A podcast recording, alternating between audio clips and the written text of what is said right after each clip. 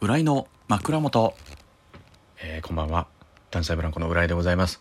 えーこちらはですね、えー毎週月水金の、え夜中11時頃に上げております、え12分の間に枕元で聞いていただいて、え寝落ちをしていただこうというコンセプトでやっておりますけれども、え前回のね、え博多2日目の話にもたくさんねリアクションいただきましてありがとうございます。えー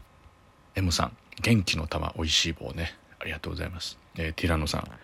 コーヒー微糖とおいしい棒ね。ギフトありがとうございます。ということで。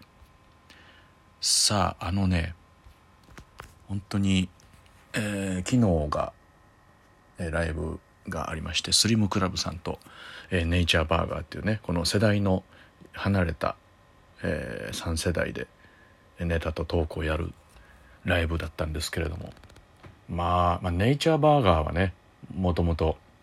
あのずっと一緒だったので、えー知ってるというかまあずっとね一緒にやってきたんですけれどもスリムクラブさんがもうほとんどその舞台上でちゃんとあのお話しするとかもなくてだからちょっと緊張してたんですけれどもまあねお優しい、えーお二人ともお優しかったですねすごい。だからもうすごいありがたい話をね、えートークコーナーでは、えー聞かせてもらって波動ですよ皆さん。ね。量子力学からの、ね、波動がこう人生をね変えていくというそういう話をね、えーずっとしてもらったというかね。いいですねやっぱり。そういう話をね。まあどういう話だったかはぜひあの配信とかで見ていただきたいんですけれども。まあもう本当にねポジティブに、ね、いきましょうよということですよね。はい。それも楽しかったですけど。まあその日がですねえーそのライブの前にあの吉川吉チョム君とね後輩でいるんですけどすごい映画が好きで漫画も好きででなんかそういうイベントをねすごいあのたくさん売ってる後輩なんですけれどももともとゲオルギーというコンビで、えーやってたんですけれどもまあそのねあの吉川君が主催してくれたあのコミカライズバトルというイベントがあったおかげであのコントを一度あのおもころさんというサイトの方で漫画にしてもらったこともあるんですけどまあその吉川君とですねあの映画に行きまして、えーそのタイトルが「サイコ・ゴアマン」という、えー映画を見に行ってきましてまああのもともときっかけというか、まあ、僕らその漫画の「チェーンソーマンが」えー大好きで本当にその一回ライブをもうチェーンソーマン好きな人たちでトークするっていうライブをやったことがあるぐらいで好きなんですけれどもあのでその人がツイッターをやってるんですよ。でこの本当にもうぶっ飛んでるんだなと思うんですけどその作者の方がツイッターはねその作者の妹の体でずっとツイッターやってるんですよ。だから文面がずっと全部ひらがなで「今日はお兄ちゃんの漫画の新刊が出ました」みたいなね。ぜひ皆さん買ってくださいみたいな。なんか小学生小学3年生か4年生がツイッターをやっているっていう体でやってるツイッターがあるんですけどそのチェーンソーマンの作者の方のね。なそのでその「サイコ・ゴアマン」っていう映画をまあなんか PR じゃないですけど PR イラストを、えー描いてあったのでそれを見てあだから面白そうだなみたいな。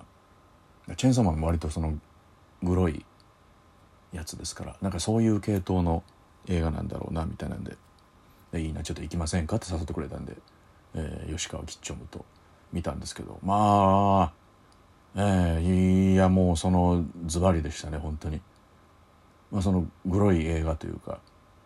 でも最高ゴアマンっていうぐらいですからそのゴア表現グロ表現みたいなのがあるんですけどなんかその全体的な雰囲気としてはもうなんか僕が本当にちっちゃい時見てた日本の特撮のオマージュというかリスペクトがすごい多かったんですよねなんか。なんかまあ本当に悪く言えばなんか悪く言っちゃうとチープみたいなその昔の特撮みたいなの表現がいっぱい入っててあ絶対これはその日本のなんかスーパー戦隊とか仮面ライダーとかのなんかオマージュがいっぱい入ってるなみたいなは見ててだすごいだから懐かしい感じになりましたね。で結構なんかギャグとかも入ってて。なんかそれもすごいちゃんと面白いんですよね。そのギャグ描写とかも。だからすごい全体的にすごい楽しい映画でしたね。面白かったなって言ってるんですけど。それが始まる時にねずっとなんか始まるなみたいな。うんで結構結構大きななこの映画かみたいな。そのインディー系の映画をねやる単館系のやつですけど。ずっと開演するっていう時になんか音がずっとそのピーピーピーって「これ何かなよしか」って「ね村井さんずっと聞こえますよねこれ」って言って。なんか隣の席のカップルもなんかザワザワしてるんですよ周り見て。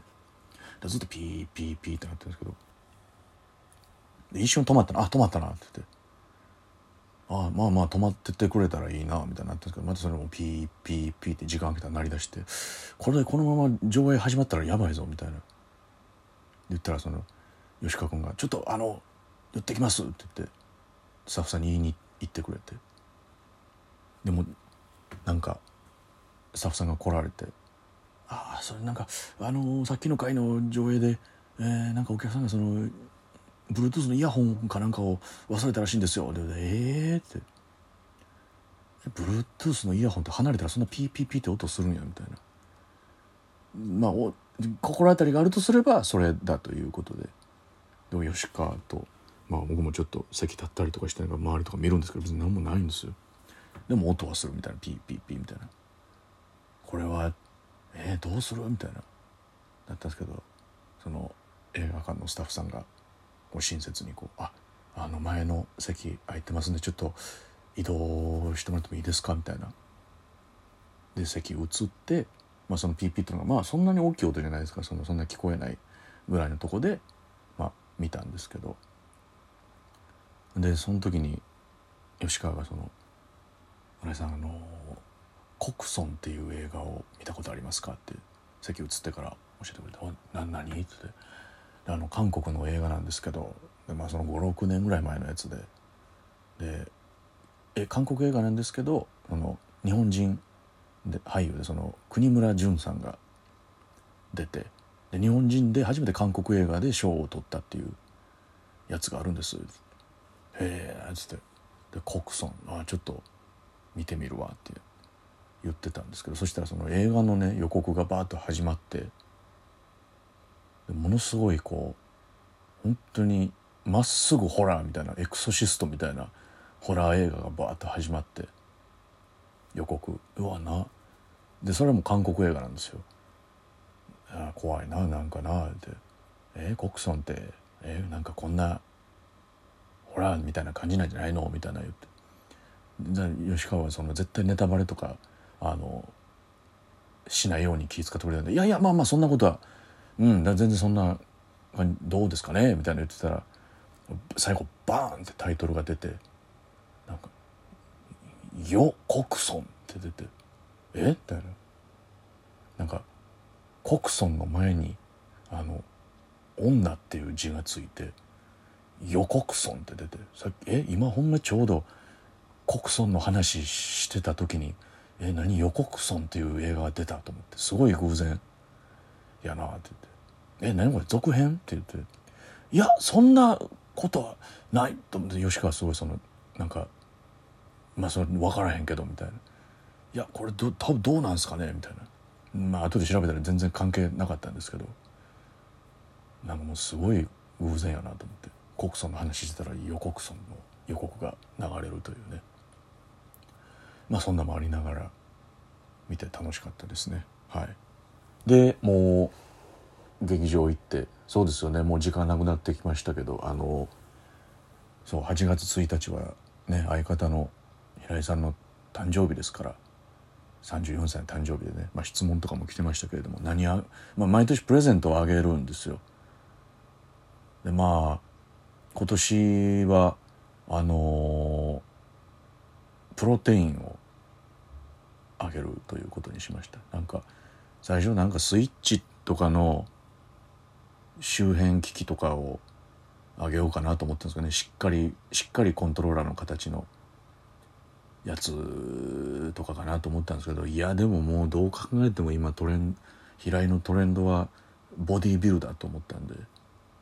もうしっかりザバスのプロテインをねあの買ってあげましたよ。去年までとね全くテイストが違うんですよ。去年はなんか去年何あげたっけな？でもなんかそういうゲーム系のなんかゼルダとかのなんかねグッズとか今まではなんかそのおしゃれな可愛いシャツとかなんかプレゼントあげてたんですけどなんかそれの流れをなんかもうぶった切ってプロテインが急にやっぱ今年は出てきましたねやっぱり。人ってやっぱ変わりますねやっぱり。趣味とかもね。俺もずっと変わらずで。プラモ作ってますけどもう今日そうやな吉本プラモデル部チャンネルにあのコント犬の裏で作ってた休み猫状態で作ってたあのガンプラの動画が上がってますんでそれもちょっと見ていただきたいと思います。はい、明日は神保町でぜひお越しください。おやすみなさい。